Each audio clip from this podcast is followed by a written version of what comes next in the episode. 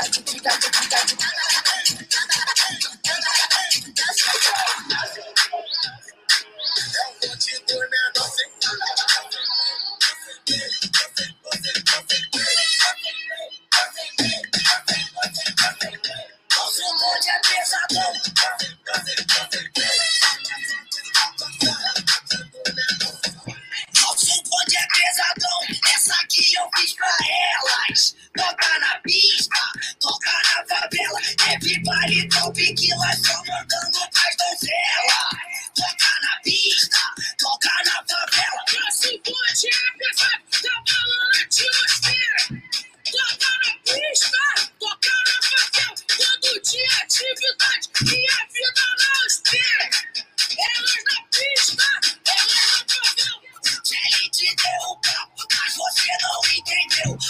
Vinheta aí, Pedrão!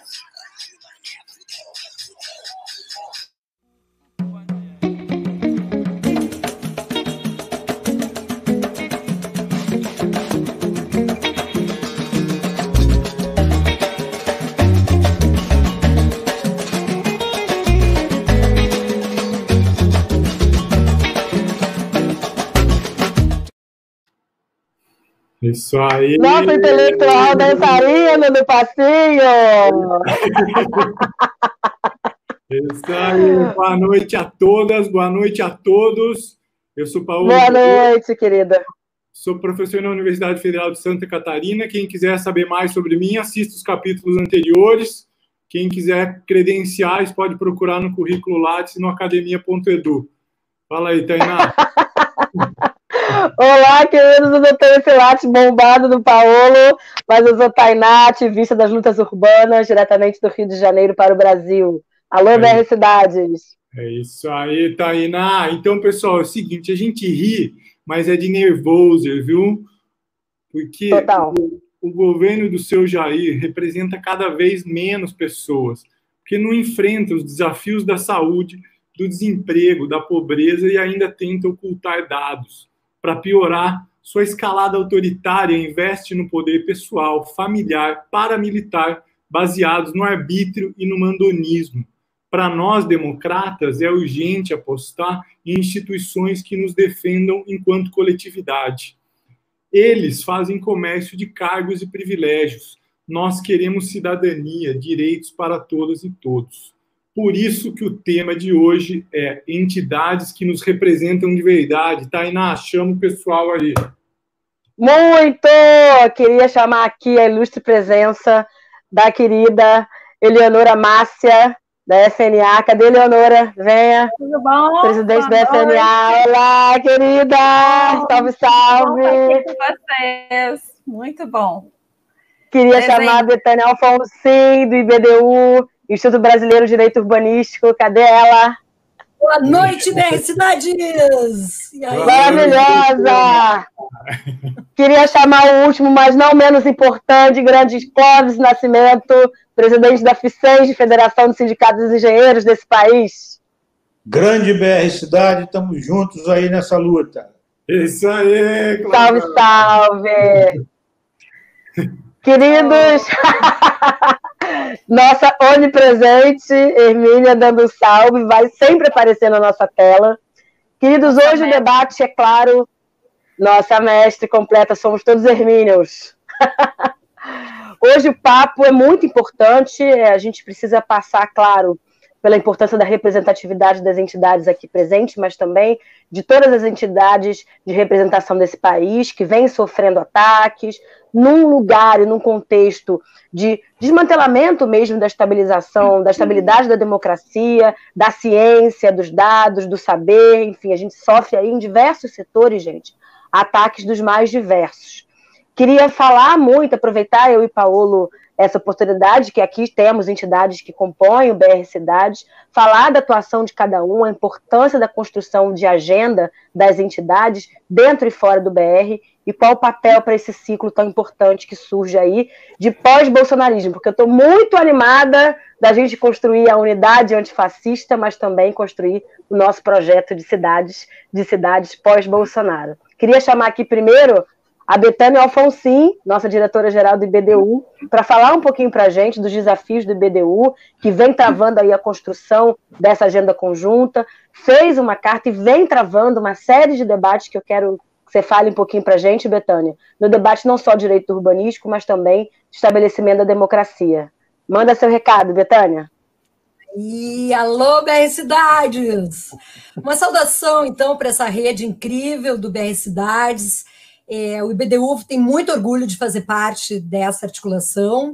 Eu queria saudar o Paulo Calosso, Colosso, a Tainá de Paula, a Karina Serra, o Pedro Rossi, que estão nos bastidores. Parabéns por esse programa super importante. E eu queria saudar também a Eleonora Massi e o Clóvis Nascimento, que vão fazer parte também desse debate. Bom, uh, Tainá, o IBDU é uma associação civil sem fins lucrativos e ela tem dentre os seus objetivos defender a democracia e os direitos humanos e, muito especialmente, o direito à cidade. Nesse contexto brasileiro que nós estamos vivendo desde o golpe né, de 2016, o IBDU está muito engajado num movimento de resistência ao desmonte da política urbana que o Brasil vem atravessando. Né? No plano nacional, a gente tem monitorado a legislação nacional e feito várias notas técnicas, e também, de forma descentralizada, nós estamos atuando também no plano local, procurando formular propostas concretas para incidir nos municípios para uh, pensar né, como resistir nesse processo e agora sobre como enfrentar o Covid, que eu acho que é o grande desafio de todos nós nesse momento. Né? A gente está atuando com quatro grandes propostas. Um primeiro tema uh, se vertebra com a questão da função social da propriedade. Né? É, na verdade, uma das principais recomendações da OMS para enfrentar o Covid-19 é o isolamento social. Mas é muito difícil numa favela, numa periferia, em que tu tem um enorme adensamento, né? você poder fazer esse isolamento de forma adequada. Então, a gente pensa que é muito importante que os municípios finalmente utilizem instrumentos que mobilizem a questão da função social da propriedade. Né? Por exemplo, Uh, uma das possibilidades é a utilização de instrumentos como a requisição administrativa. É um instrumento que tem na Constituição Federal e que permite que, em caso de um perigo público, assim, prestes a acontecer, que uh, o poder público, no caso os municípios, possam requisitar um imóvel particular utilizar esse imóvel e indenizar o proprietário depois, se houver dano. A gente acha que esse é um instrumento que poderia estar sendo utilizado pelos municípios para permitir que populações vulneráveis, por exemplo, idosos que vivem em favelas, né, população de rua, eventualmente, possa fazer uma quarentena adequada. A verdade é que o Brasil tem muito imóvel vazio, né, e muita gente sem casa. Então é super importante que isso, nesse momento, seja utilizado. Né? A gente já tem algumas iniciativas importantes, Belo Horizonte, uh, o Rio de Janeiro, São Paulo, Recife, tem campanhas nesse sentido, e o IAB, no Rio Grande do Sul, fez um trabalho super bacana, fez uma proposta de que quartos de hotel sejam utilizados para que, por exemplo, os profissionais de saúde possam fazer a quarentena nesse período. Né? Então, essa é uma primeira proposta. Um segundo tema, gente, é o seguinte: Uh, um dos grandes mistérios do momento é de onde é que vai sair dinheiro para atender as necessidades, né, para enfrentar a pandemia, e muito especialmente as necessidades das periferias. Então, uh, o Estatuto da Cidade prevê uh, que se mobilize essa renda que é gerada pelo processo de urbanização e que o poder público municipal promova uma redistribuição dessa renda. Né? Na verdade, instrumentos como a outorga onerosa do direito de construir, as operações urbanas consorciadas, são exemplos clássicos desse tema. Né? A própria legislação antiga já de licenciamento ambiental no Brasil prevê né, a possibilidade de se ter medidas mitigadoras, compensatórias, enfim, que se pense em contrapartidas né, pelos impactos de vizinhança, pelos impactos ambientais que um empreendimento ou atividade vão gerar. A nossa opinião é que durante a pandemia, os municípios pensem em formas de direcionar os recursos oriundos uh, do licenciamento urbano ambiental e também de fundos municipais para o enfrentamento né, uh, dessas carências das periferias. Por exemplo, para implantar melhorias emergenciais nas periferias. Nós temos um monte de assentamentos no Brasil que são atendidos por carro-pipa, gente.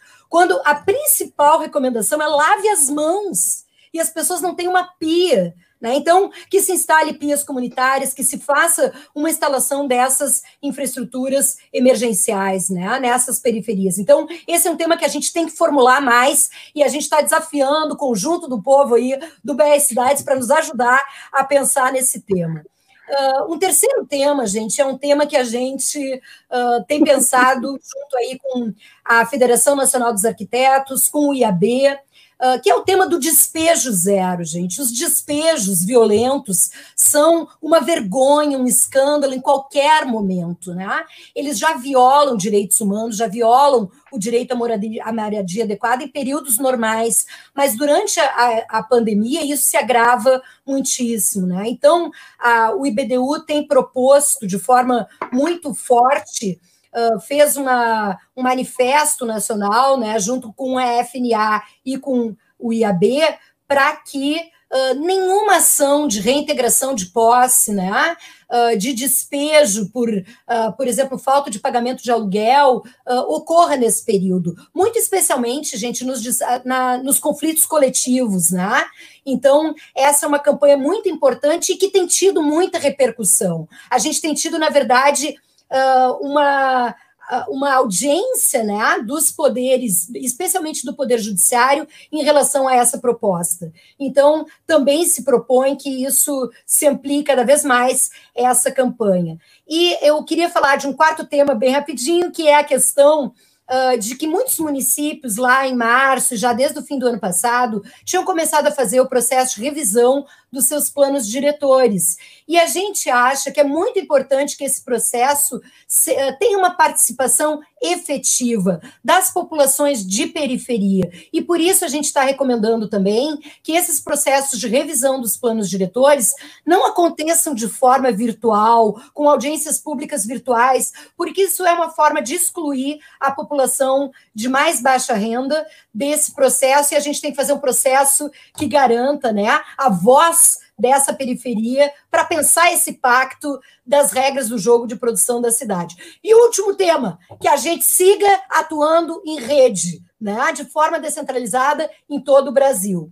Viva o BR Cidades, que está nos ajudando a fazer isso. Obrigada. Isso Maravilhosa! Obrigado, muito bom, muito bom. Obrigada. Muito bom. Fazer aqui uma pequena janela, Paulo, que Betânia coloca muito bem a questão dos despejos e hoje, pessoal de São Bernardo do Campo, ocupantes, fortalecidos, claro, por toda a rede de solidariedade dos movimentos de moradia, de luta pela moradia, mas sofrem aí com o despejo do governo do estado, com uma polícia truculenta lá em São Bernardo do Campo. Então, toda a nossa solidariedade ao povo do MTST, né? Sim, sim, muito legal, bem lembrado, Tainá. E uma outra coisa legal aí que eu queria destacar, como o IBDU consegue, nesse momento, que isso é, é muito próximo também do, do BR Cidades. Não basta só resistir né, a, a, ao desmonte, mas também fazer avançar as nossas pautas nesse mesmo momento. Né? Formular. É, e isso, vendo onde há espaços para enfrentar, para avançar, né, sem uh, não é só não é só não é só defensiva. Isso isso que eu acho que é muito interessante. Muito legal. Então, seguindo aí, vamos chamar Eleonora, presidente da Federação Nacional dos Arquitetos Urbanistas. Pedrão, bota ela aí, rapaz. Salve! Ah, boa noite! Viva BR Cidades! Viva Tainá, é. Paolo, todos que estão aqui conosco, Clóvis, Betânia, Pedro, Karina, todos aí Valeu. que ajudaram a fazer o BR e ajudam todos os dias. Muito bom estar aqui com vocês. Parabéns. Obrigado, obrigado, obrigado, Eleonora, de você estar aqui também. E conta um pouco para a gente, então, como que está a atuação da FNA nesse momento uh, aí difícil, né, em que a gente precisa uh, uh, fortalecer essas, essas instituições que a gente acredita.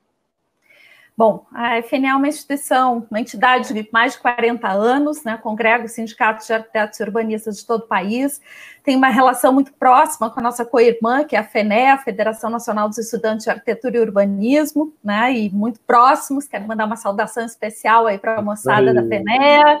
Boa! E junto aí com, com a FICENG, com o IBDU, com tantas outras entidades, a gente abraçou o projeto do, do BR Cidades, né, e entendemos que é fundamental nesse momento a gente poder estar junto, poder estar firme, né? Precisamos estar firmes, né? Com alegria, com vontade, com garra, né? Mas com Isso. muito espírito crítico, sabendo que a gente está passando a gravidade do momento que a gente vive, né? E do processo histórico todo que nos trouxe até aqui, né? Porque nós chegamos aqui, estamos aqui no BR Cidades porque nós temos uma história atrás de todos nós, né? Histórias individuais, histórias coletivas, de entidades, e é isso também que a gente tem uma responsabilidade muito grande, né? Quando está aqui representando a federação e representando uh, quem pensa dessa forma e acredita na coletividade, acredita nos sindicatos, acredita na organização dos trabalhadores, né? Isso é muito importante para nós.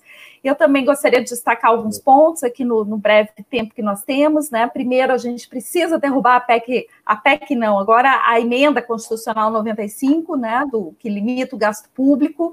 A gente precisa se unir com outras frentes, né? Temos feito contatos aí com o Conselho Nacional de Saúde, movimentos populares, entidades, precisamos derrubar essa PEC criminosa que foi aprovada ainda no ano do golpe, na sequência do golpe de 2016. Né?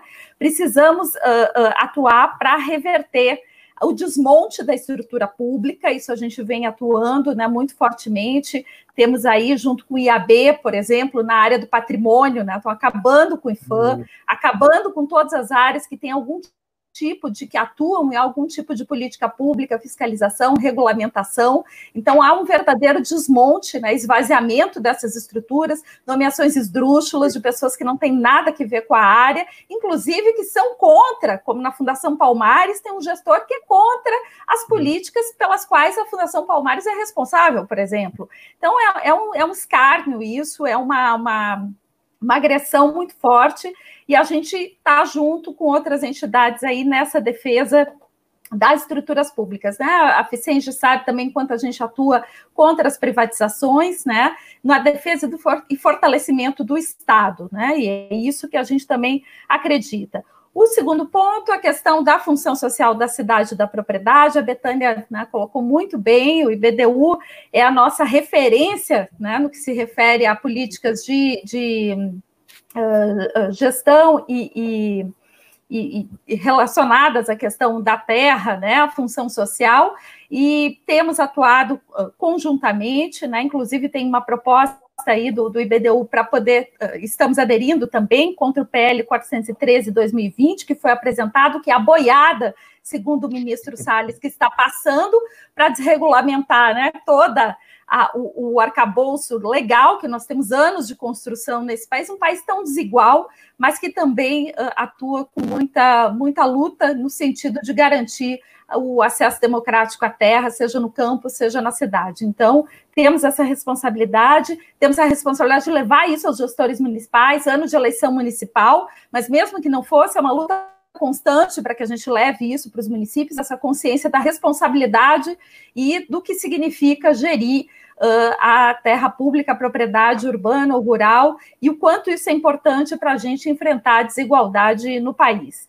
E, por fim, a questão dos trabalhadores, né? Barrar os ataques, a precarização do trabalho. A gente está hoje em votação, não consegui ver ainda qual foi o resultado da MP 936 no Senado, que é a, a, a carteira verde-amarela, é, é, poder suspender o, o, o contrato de trabalho e reduzir salário. Né? Então, isso é uma novidade acelerada pela pandemia, então, no sentido das empresas aí, com a desculpa de não, então não vamos demitir, mas vamos diminuir jornada, vamos diminuir salário, isso em larga escala, é um processo difícil de ser revertido, né? Então, a gente está no momento realmente de mudanças muito drásticas, né? Temos atuado aí junto com a Ficenge, né, Clóvis, e, e, trabalhando muito. Vamos ter até um debate na semana que vem sobre isso. Já convido vocês dia 18, eu, Clóvis e o doutor Eimar, para a gente poder refletir um pouco e uh, uh, fortalecer a nossa ação contra a precarização do trabalho, que também não atinge só arquitetos, engenheiros, né, profissionais que atuam nas cidades, mas de uma forma geral o trabalhador, e isso é realmente fato uh, bastante grave e precisa ser denunciado, e, e nós precisamos nos fortalecer com a classe trabalhadora, no sentido de minimizar os impactos dessas uh, mudanças, né, dessas medidas provisórias e com, uh, impostas, né, dentro de um Congresso que com uma correlação de forças absolutamente desigual, então isso nos, nos, né, nos deixa numa situação realmente de muita fragilidade, mas com muita força, articulação e, e, competência também daqueles que nos representam no Congresso, a gente tem conseguido pelo menos minimizar um pouco essa situação, né? E afora essa situação toda gravíssima que a gente vive aí, manipulação dos dados, né, botando literalmente para debaixo do tapete, né, ou para dentro dos armários os esqueletos, isso uh, não pode ser aceito, isso precisa ser denunciado, já vem ocorrendo, estamos sem censo, era para a gente ter o censo de 2020 esse ano, já antes da pandemia já diziam que não ia ter censo, e a gente sabe por que, que não vai ter censo, né? É para não ter a informação, é para não ter o dado, é para não ter a política pública, é para desmontar o Estado brasileiro e nos deixar realmente numa situação de subserviência e de precariedade e aumentando ainda mais as desigualdades históricas, né? Então é por isso que nós estamos aqui e a gente conta aí com a força do BR, com a força dessa militância ativa. É muito obrigada. Maravilhosa! Muito bom, obrigado. A gente também. que agradece, Eleonora. Com certeza. Agora a gente chama nosso querido Clóvis Nascimento, aparece aí, Clóvis. Aê, Grande Clóvis, nosso querido presidente da FICENG, Federação dos Sindicatos dos Engenheiros, com várias lutas, várias pautas importantíssimas, articulação para além do BR Cidades também. A gente queria que você falasse um pouco do Ondas, o papel da interlocução com outros setores. Fala um pouco aí para nós, Clóvis.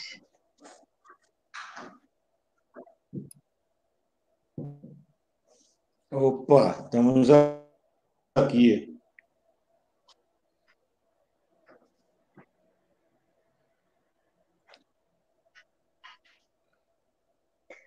Tem alguma coisa na internet, Clóvis?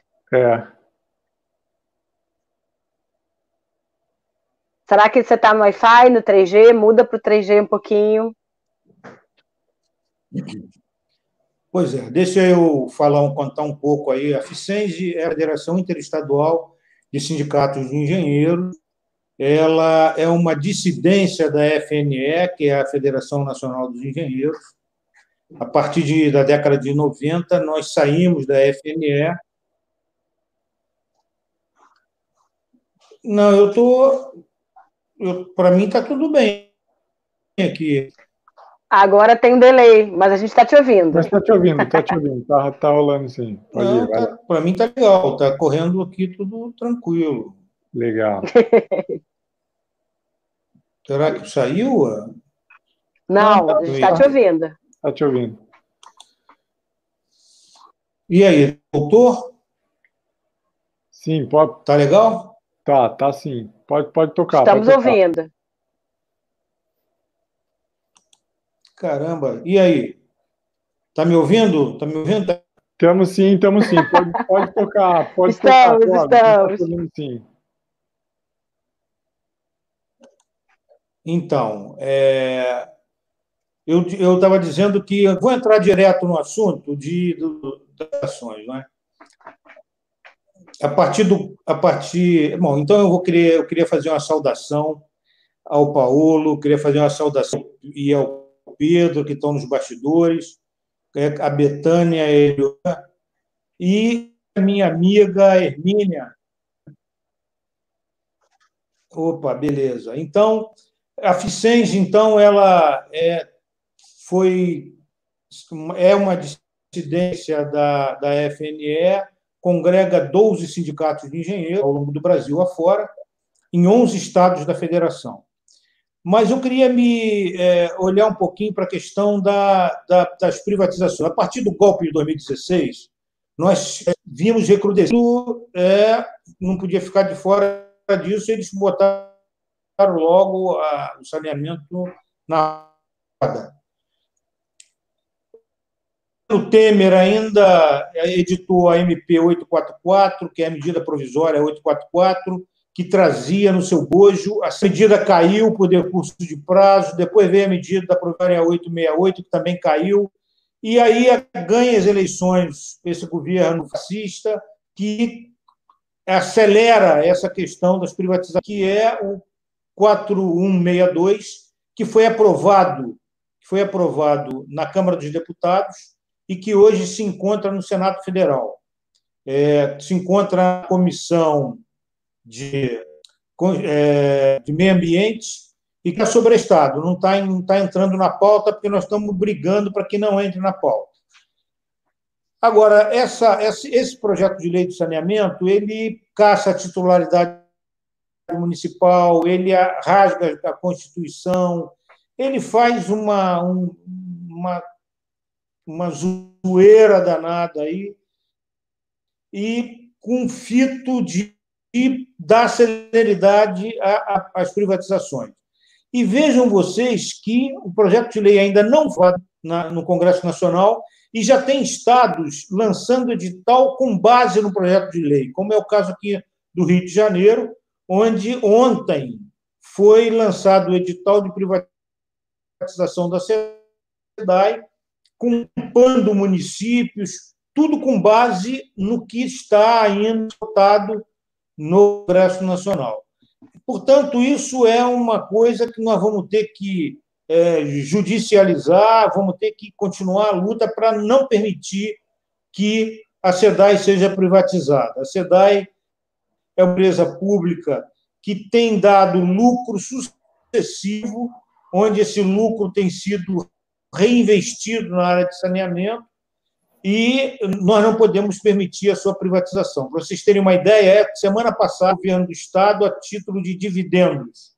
Portanto, não dá para a gente permitir que o saneamento seja privatizado. Hoje, no Brasil, quem não tem água é a população pobre, são, são os moradores de favela, dos, da área periurbana, das bolsões de pobreza. E essa população não vai ter água nunca se é, o saneamento for privatizado. Portanto, a nossa luta é em defesa, é em defesa da saúde, e nós estamos a Ficenge, o Ondas, a FNA e tantas outras entidades, o BR Cidade, estamos juntos na luta contra a privatização desse setor, que é um setor é importantíssimo para o povo brasileiro. Outra questão é que vocês vejam que, apesar da situação é, é do Brasil estar tá querendo privatizar, o mundo está reestatizando. Só para citar como exemplo, nós temos cerca de alguns cidades, das 300 cidades reestatizadas, temos Berlim, que foi reestatizado, Buenos Aires, Budapeste, Kuala Lumpur, La Paz, Paris, que era o berço da Leonese Desor, foi reestatizada. E nós temos aqui no Brasil exemplos negativos de privatizações, como é o caso de Manaus, que porra, foi privatizada há 20 anos e o, e o Estado lá é um Estado prévio. A situação do de água em Manaus é muito ruim, não é? e o esgotamento aos serviços de esgotamento sanitário. E, e, em Tocantins, que também tem 20 anos de privatizado, a empresa privada devolveu para o Estado cerca de 37 municípios que é, não, não eram rentáveis. Nós precisamos ter realmente um conjunto de lutadores para barrar essa privatização, não só do setor de saneamento, mas como do setor elétrico e de, tanto, de tantos outros setores importantes para os brasileiros e para o Brasil. Legal. Clóvis. Maravilha, Clóvis. Obrigada demais, companheiro de luta. Ok. Queridos, que falas, hein? Potência. Muito bom, muito bom. Obrigado, Clóvis. Obrigado. Muito bom. Também outro. Então. Aê, todo Todos juntinhos aí, o time todo. Muito bom. Obrigado. Bom, obrigado. Obrigado, pessoal. E interessante aí, então, uh, para quem está conhecendo o BR Cidades agora, uh, que a gente, o BR Cidades funciona nesse tripé entre movimentos populares, entidades, universidades, né? E a gente teve hoje aqui, então, uh, grandes representantes dessas entidades que são muito próximas de nós e têm esse perfil aí de defender as instituições públicas, a coletividade, sobretudo as camadas vulneráveis, trabalhadoras, né, que vivem esse cotidiano sofrível nas cidades e ainda, ainda mais agora com essa pandemia. Pessoal, vocês também nos inspiram muito, nos fortalecem muito. Obrigado mesmo. Obrigada demais pela luta, gente. Avante. Isso aí. Vamos em frente. Isso, isso aí. E fora Bolsonaro! Fora Bolsonaro! É Viva a luta popular! Isso aí. Sim. Pedrão, Karina, cadê vocês? Contem aí da agenda da semana, onde tanto que vai estar o BR Cidades. Fala aí, gente. Cadê? Vai, cadê? Cadê esse pessoal? Esse backstage preguiçoso. Aê, rapaz. Aê. E aí? Então tá, tirar, tirar vocês aí, tá? Vou deixar ficar só com carinho vai lá, aqui, vai tá? lá, vai lá, Licença aí. Gente, eu vou me dar a liberdade aqui de parafrasear, parafrasear Lulu Santos e dizer que apesar de que tudo que já foi um dia não será de novo, eu vou mencionar um pouquinho dos eventos de ontem e de hoje, porque por mais que a gente não consiga, né, vê-los ao vivo, tem tá no canal do YouTube, então vocês podem acompanhar os debates que a gente conseguiu produzir já nessa semana.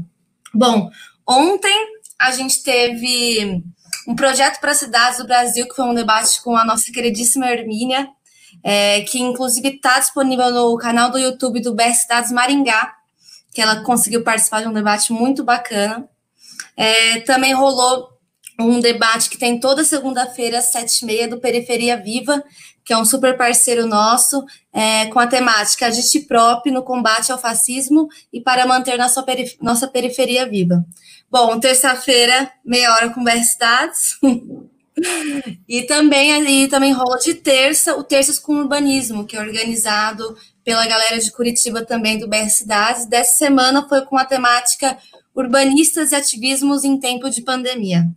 Bom, rolou também um debate da Casa da Cidade, a pandemia e a população de rua, com o Nabil, um super colaborador nosso daqui de São Paulo, e também o programa A Cidade que Queremos, construindo uma agenda democrática para as cidades que também teve a participação da Hermínia, gente, porque é isso, ela tá todo dia aí. Pode, agora pode falar o, o que vai acontecer, O que vai acontecer? É. Bom, então, gente, é, bom, a partir de amanhã, quarta-feira, tem uma, tem uma coisa muito importante, Karine, que eu acho que vale a pena a gente começar falando aqui sobre o que vai acontecer, que é o núcleo Ceará surgindo aí, né, começando a se, se organizar, se formar. Então amanhã a gente vai ter aí a, a, reunião do núcleo do Ceará, né, e eles vão debater como construir uma agenda comum rumo à cidade que queremos. Né, e vai ser muito legal. O, o link vai o link vai estar disponível pelo Zoom e o nosso coordenador, um dos nossos, né, coordenadores, né, da equipe da coordenação nacional, Celso Carvalho, vai estar lá com o pessoal debatendo um pouco né, é, esse assunto, né, discutindo aí a criação do núcleo. Então, galera do Ceará, estamos junto, Nordeste, firme, forte, vamos ocupar esse país. Isso aí. Bom, é, logo mais, às 5 horas da tarde, é, amanhã ainda, né, a gente vai ter uma live do Ondas, né, quem ainda quem não fizer é o Observatório Nacional dos Direitos à Água e ao Saneamento. Então, eles vão estar com amanhã às 5 horas com uma live com o tema Mineração, Crimes e o Direito Humano à Água, né, com André Sperling, promotor de justiça da, coordena da Coordenadoria de Inclusão e Mobilização Sociais da, do Ministério Público de Minas Gerais, com Josioli Andrioli, pedagogo, técnico em agropecuária e membro da Coordenação Nacional do MAB, né, que é o Movimento de Atingidos por Barragens, é, e Ricardo Ferreira Ribeiro, cientista social e professor da PUC Minas, que atua na assessoria às comunidades, às, é, às comunidades atingidas em Minas Gerais. Né? A mediação do debate, Karina, vai ficar a cargo do Rafael Bastos, que é do NACAB, Núcleo de Assessoria às Comunidades Atingidas por, por Barragens e sócio do Ondas. O link está no Facebook do Ondas, tá? Quem quiser, quem quiser acompanhar é, amanhã, às 5 horas da tarde. Bom, claro, algumas coisas vão acontecer, né, Karen, daqui para o final da semana, né? Tem muita live, tem muita, tem muita atividade, nem sempre a gente consegue é, receber as informações. Então a gente vai agora. É, minha filha, é live pra caramba.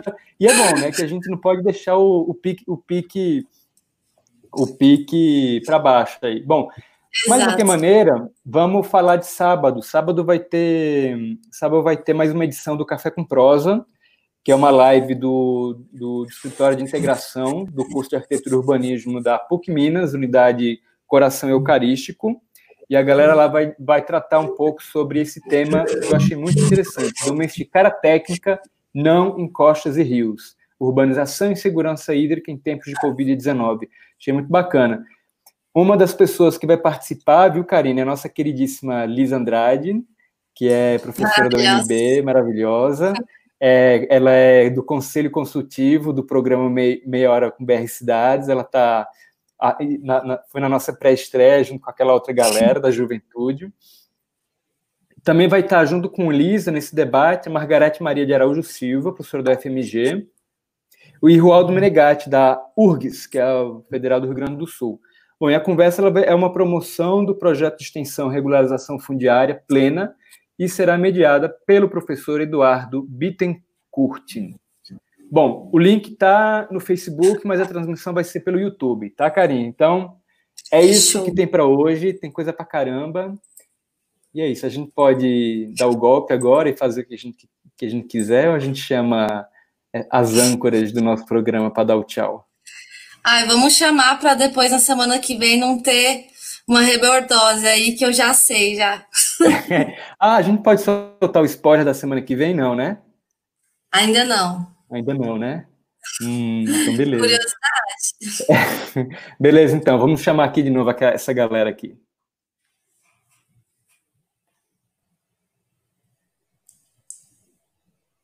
E aí? Isso aí. Queridos, maravilhosos, que agenda, hein? Fiquei cansada só de ouvir. Muita coisa vai rolar. E semana que vem tem outras duas mulheres de luta. Você viu que a mulherada é foda no nosso rolê, hein, Tainá? Muito! Aqui, querida, tiro porrada e bomba. Baixa que é tiro, BR Cidades. Mulherada superlativa, eu falo. É isso aí. Maravilhoso. Mulherada do Movimento Sem Teto de São Paulo. Vocês já imaginam quem que vai ser. Semana que vem aqui é nós, mulherada foda. Então, é isso. É isso aí. Pessoal aí, internautas, obrigado, estava com nós. Obrigado, Tainá. Um beijo, querido. Foi ótimo. E ó, e semana que vem eu quero dancinha para mim. Pronto, falei. Demorou, vamos junto, nós dois semana que vem. Azul. Tchau, gente. Beijo. Valeu, valeu. Sininho, segue a gente, arroba BR Cidade. Isso aí, isso aí. Valeu.